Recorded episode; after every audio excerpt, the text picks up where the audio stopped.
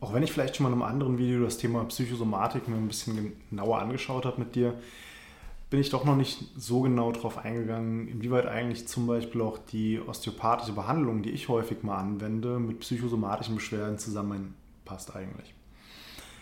Das Thema Psychosomatik an sich, ich persönlich finde es immer super spannend, weil man merkt zum Beispiel beim Placebo-Effekt, der eigentlich, wenn du so willst, fast auch ein psychosomatischer Effekt ist, relativ deutlich, wie viel Macht eigentlich hinter der Psyche steckt und wie stark der Einfluss auf den Körper sein kann. Und wenn man sich dann auch noch anschaut, wie häufig einem psychosomatische Dinge begegnen können im Alltag, wenn du zum Beispiel mal alleine zurückdenkst, wenn du Prüfungen hattest oder so und stark gestresst warst. Mir zumindest ging es so, ich habe dann ordentlich meinen Magen-Darm-Trakt gemerkt. Viele, die ich kenne, denen geht es da genauso. Und wie schon gesagt, Osteopathie ist halt zum Beispiel eine Möglichkeit, wie man psychosomatische Beschwerdebilder mit kann. Wenn dich das Ganze interessiert, wie, dann bleibt dran, wir schauen uns das Ganze zusammen an. Mein Name ist Etienne Ries, ich bin Heilpraktiker und Physiotherapeut und ich habe mich in meiner Praxis in Wiesbaden auf die Behandlung von Schmerzpatienten und auch Sportlern spezialisiert. Kurz als eine kleine Zusammenfassung, was wir uns in dem Video genau anschauen, beziehungsweise in der Folge. Zum einen wird es darum gehen, wie ist eigentlich das Ganze geschichtlich entstanden. Gehen wir schnell durch, keine Sorge, wird nicht ewig dauern. Dann gucken wir uns nochmal eine Definition an, was Psychosomatik eigentlich bedeutet, weil ich finde es immer unglaublich wichtig, dass man auch über das Gleiche redet und dementsprechend kurz vorher nochmal klären, was ist damit eigentlich gemeint, finde ich unglaublich wichtig. Danach gehen wir auf den Punkt Therapie ein, der wahrscheinlich mit am interessantesten ist und dann auch auf das Thema Osteopathie im Bereich der Psychosomatik, wie das in meinen Augen zusammenpasst und wie ich das zum Beispiel auch nutze bei meinen Patienten. Gucken uns da dann auch nochmal genauer ein Phänomen an, was vor allem im Bereich der kraniosakralen Therapie beschrieben wird, im Unterbereich der Osteopathie, dem sogenannten somato-emotionalen Release. Ähm, unglaublich spannender Effekt, wenn man den mal bei einem Patient erlebt oder als Patient selbst erlebt, weil auch unglaublich viel sich darüber lösen kann manchmal. Und dann gehen wir nochmal nachher im Fazit drauf ein, wie das Ganze eigentlich zusammenpasst. Wie schon gesagt, zuerst möchte ich mit dir ein bisschen das Thema Geschichte anschauen, wie ist eigentlich Psychosomatik entstanden oder seit wann kennt man das Ganze eigentlich. Es ist schon insgesamt ein Aspekt oder ein Konstrukt, was relativ lange bekannt ist. Auch in der Antike zum Beispiel war es schon bekannt, zum Beispiel von Plato gibt es Äußerungen oder Platon gibt es Äußerungen dazu, dass man, wenn man seinen Geist schult, mindestens genauso stark seinen Körper schulen sollte, weil das genauso wichtig ist, um insgesamt ja, ein körperliches Ideal oder auch ein gesamtkörperliches Ideal zu erreichen, wo Geist und auch der Körper optimiert werden, wenn du so willst. Und ich denke mal, wenn dir ein lateinisches Zitat bekannt ist, dann wird es wahrscheinlich mens sana in corpore, corpore sano sein. Ähm, ich dachte, diesmal kriege ich es besser ausgesprochen. Ein gesunder Geist in einem gesunden Körper. Das Motto oder dieses Zitat in, in einer ähnlichen Variante oder nur ganz leicht abgewandelt stellt auch ein Akronym dar für eine sehr bekannte Sportmarke, nämlich Essex. Da heißt es dann einfach nur Anim, Animo Sano in Corpore Sano. Oh je, Latein ist lange her bei mir. Ähm, heißt letzten Endes was ziemlich ähnliches. Oder fast das gleiche eigentlich. Und es gibt sogar in der Bibel im Alten Testament, keine Sorge, ich will jetzt damit nicht zu lang bleiben, gibt es auch eine Stelle, die sogar einen Zusammenhang darstellt zwischen Körper und Geist. Und zwar ist es in Sprüche 17, Vers 22. Ein fröhliches Herz tut dem Leibe wohl, aber ein betrübtes, ein betrübtes Gemüt lässt das Gebein verdorren. Das heißt, auch da wird eigentlich schon sehr deutlich gezeigt, dass die Psyche sowohl im positiven als auch im negativen den Körper sehr stark beeinflussen kann. Ganz einfach zusammengefasst. Und der Begriff Psychosomatik, der wurde dann erstmals 1818 vom deutschen Arzt Johann Christian August Heinroth geprägt. Der hat ein paar Jahre vorher dann auch die, äh, eine Professur übernommen an, am weltweit ersten Lehrstuhl für psychische Therapie in Leipzig damals, war 1811. Und von ihm wurde dieser Begriff eigentlich erstmals wirklich so genutzt, wie wir ihn kennen. Und Bei der Facharztweiterbildung, um es das vielleicht nochmal kurz anzuschauen in Deutschland, da gibt, wurde seit 2003 wurde auch der Bereich Psychosomatik ein bisschen mehr mit aufgegriffen, ähm, weil vorher war es dann eigentlich nur ein Facharzt für Psychotherapie. Ähm, und seit 2003 nennt sich der Facharzt dann Facharzt für psychosomatische Medizin und Psychotherapie. Das heißt, auch da wird diese Psychosomatik nochmal mit aufgenommen und seit dieser Zeit wird es auch in der Facharztweiterbildung nochmal ein bisschen mehr mit aufgegriffen. Die dauert dann übrigens nach dem Medizinstudium für die Ärzte nochmal fünf Jahre mindestens. Kann dann auch dementsprechend länger sein, wie du schon raushörst, weil auch der Bereich einfach unglaublich viel beinhaltet dann nachher. Und wie schon gesagt, es macht in meinen Augen immer Sinn, eine kurze Definition zu haben, die auf einer gemeinsamen Basis fußt, wenn man über einen Begriff reden will.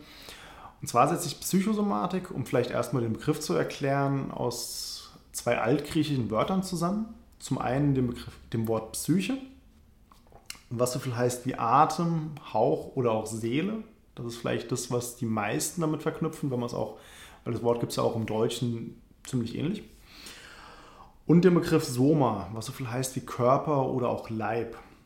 Und mit diesem Begriff wird eigentlich schon relativ deutlich gezeigt, dass es eine wechselseitige Wirkung von psychischen Faktoren oder auch Einflüssen auf körperliche Vorgänge gibt. Es kann dann, wie vorhin schon mal ganz am Anfang erwähnt, bei so banalen Sachen oder vermeintlich banalen Sachen anfangen, wie Magen-Darm-Problemen in Stresssituationen, wo dann einfach das vegetative Nervensystem entsprechend reagiert, Nieren schütten Adrenalin aus und so weiter und so weiter.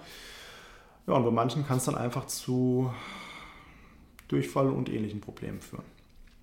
Das kann aber auch ein stärkeres Thema sein, zum Beispiel bei den Folgen von psychischen Traumata, wo manchmal auch körperliche Beschwerden sich darüber manifestieren, in verschiedensten Formen.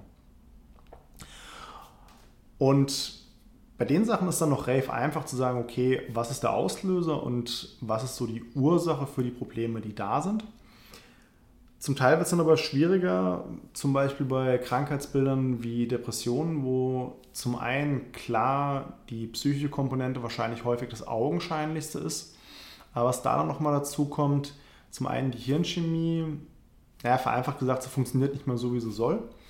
Es gibt teilweise Probleme im Magen-Darm-Bereich, auch da nochmal mit der Verdauung zum Beispiel. Vor allem Serotonin, was im Darm produziert wird, was, hat einen massiven Einfluss auf die entsprechende Hirnchemie und damit auch ja, sagen wir mal, aufs Wohlbefinden und auch auf, die, auf das Glück, was empfunden wird.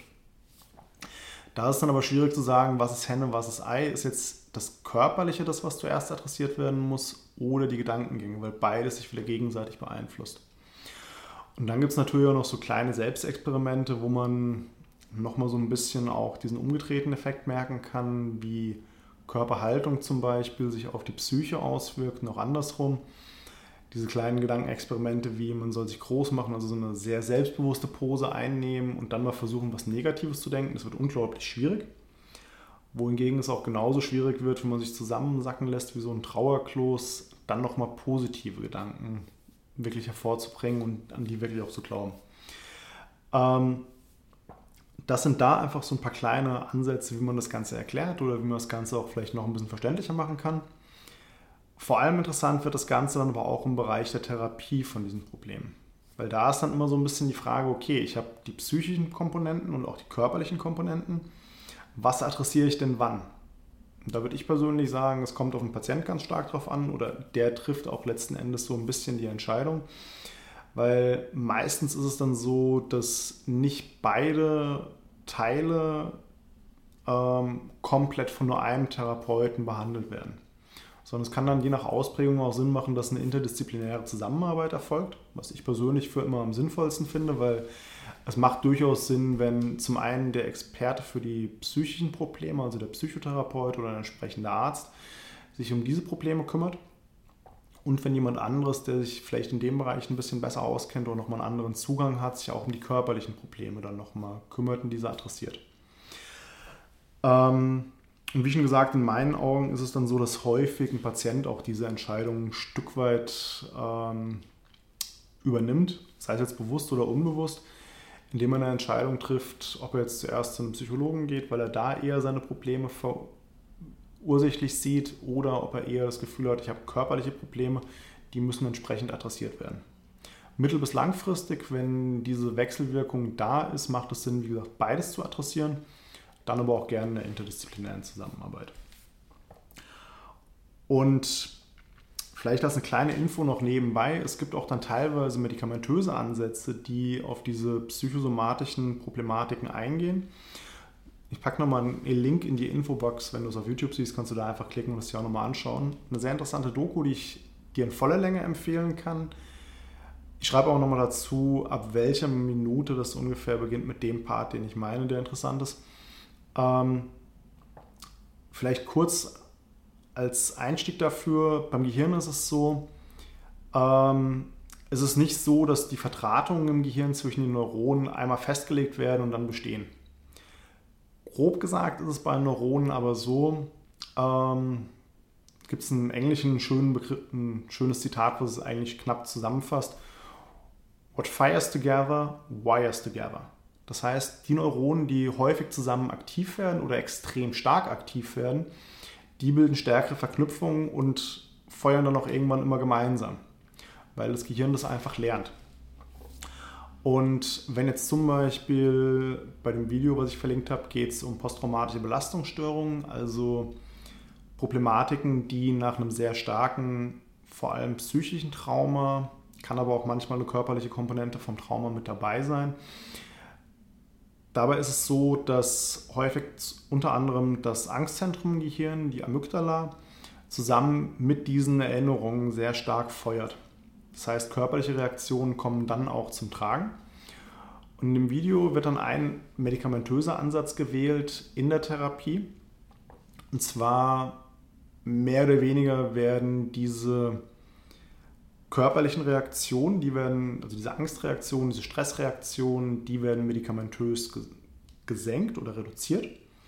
Und dann kann dieses Ergebnis ein Stück weit neutraler einfach wahrgenommen werden. Und dieser Prozess wird dann häufig einfach wiederholt. Ähm, ich meine, bei der Studie, um die es in diesem Video geht, wurden Beta-Blocker genommen, also äh, Blutdrucksenker. Bin mir aber nicht ganz sicher, nagel mich bitte nicht drauf fest. Und dieser Ansatz war laut dem äh, Studienleiter, der in dem Video auch vorkommt, sehr erfolgreich bei den Patienten. Es gibt noch ein paar andere Ansätze, zum Beispiel über MDMA, was die letzten Jahre auch nochmal vermehrt erforscht wurde. Das ist aber jetzt mal ein ganz, ganz anderes Thema, wo ich nicht zu weit drauf eingehen will, weil es den Rahmen irgendwo hier sprengen würde.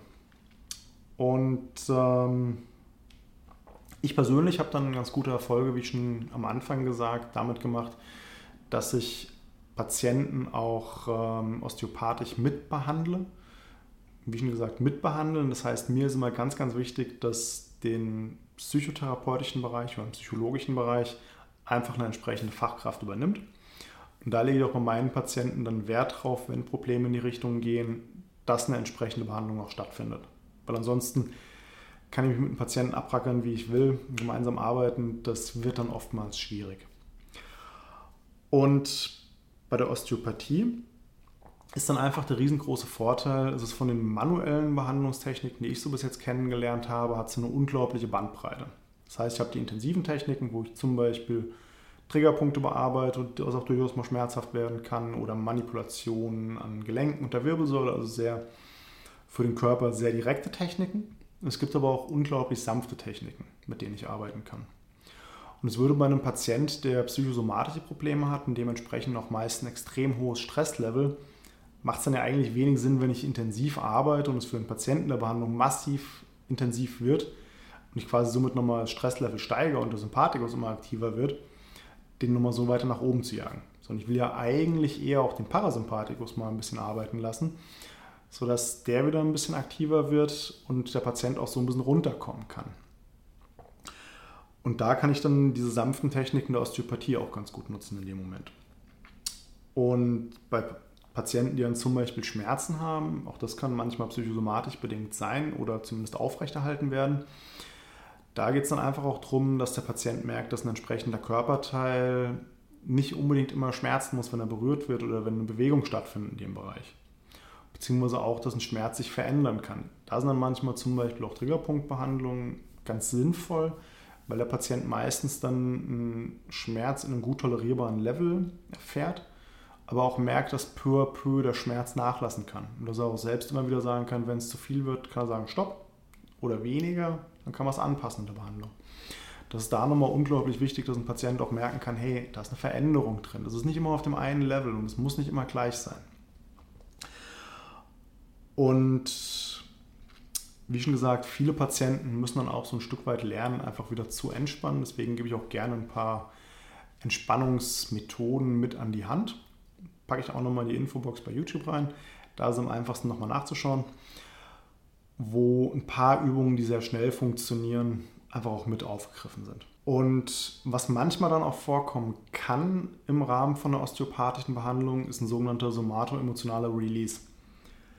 Der Begriff wird vom Osteopathen John Upledger geprägt, der vor allem im Bereich der kraniosakralen Therapie sehr aktiv war, beziehungsweise den Bereich ein bisschen weiter vorangebracht hat. Und seine Theorie ist einfach gewesen, dass durch aufgestaute Emotionen körperliche Blockierungen oder körperliche Beschwerden, besser gesagt, auch ausgelöst werden können. Und das Ziel ist es dann über die osteopathische Behandlung, das findet dann meistens sehr sanft statt, muss aber auch nicht unbedingt, lösen sich diese Emotionen und es folgt in der Folge darauf diese Entspannung und dieses Lockerlassen und dieses Nachlassen der Problematik. Das passiert selten in der ersten Behandlung, weil der Patient braucht im Normalfall einfach auch ein gewisses Vertrauen. Das sind so meine Erfahrungswerte. Das passiert dann erst nach ein paar Behandlungen mal.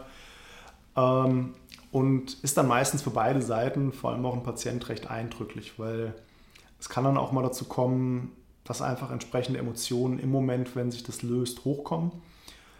Ähm, fließen dann auch nicht selten Tränen bei den Patienten dabei. Die Patienten, bei denen ich das jetzt miterlebt habe oder miterleben durfte, die haben aber gesagt, das war ein unglaublich befreiendes Gefühl in diesem Moment. Und das erste Mal, als ich das miterlebt habe, ich habe zum Glück, hatte uns das vorher schon Dozenten der Osteopathie-Weiterbildung erzählt, weil ansonsten wäre ich noch angespannter gewesen in der Situation damals. Und zwar war das damals bei einer Patientin, die ich schon ein paar Behandlungen hatte, damals noch als Physiotherapeut ehrlicherweise. Und ähm, ich bin dann irgendwann die Wirbelsäule von unten nach oben Stück für Stück durchgegangen, von Behandlung zu Behandlung, bin dann irgendwann oben im Bereich Atlas, also oberster Halswirbel gelandet. Und wollte auch diesen Bereich noch behandeln in der entsprechenden Therapieeinheit. Und wollte auch relativ direkt daran gehen, hatte überlegt, das vielleicht sogar zu manipulieren und hatte mir das soweit eingestellt, habe den Kopf in die entsprechende Position gebracht und war auch kurz davor, dann diesen Impuls, diesen kleinen zu geben, um die Manipulation durchzuführen. Kurz davor hat die Patientin angefangen zu heulen wie noch was. Ich habe den Kopf erstmal abgelegt, Taschentuch gereicht, sie erstmal ein bisschen beruhigt, sie runterkommen lassen.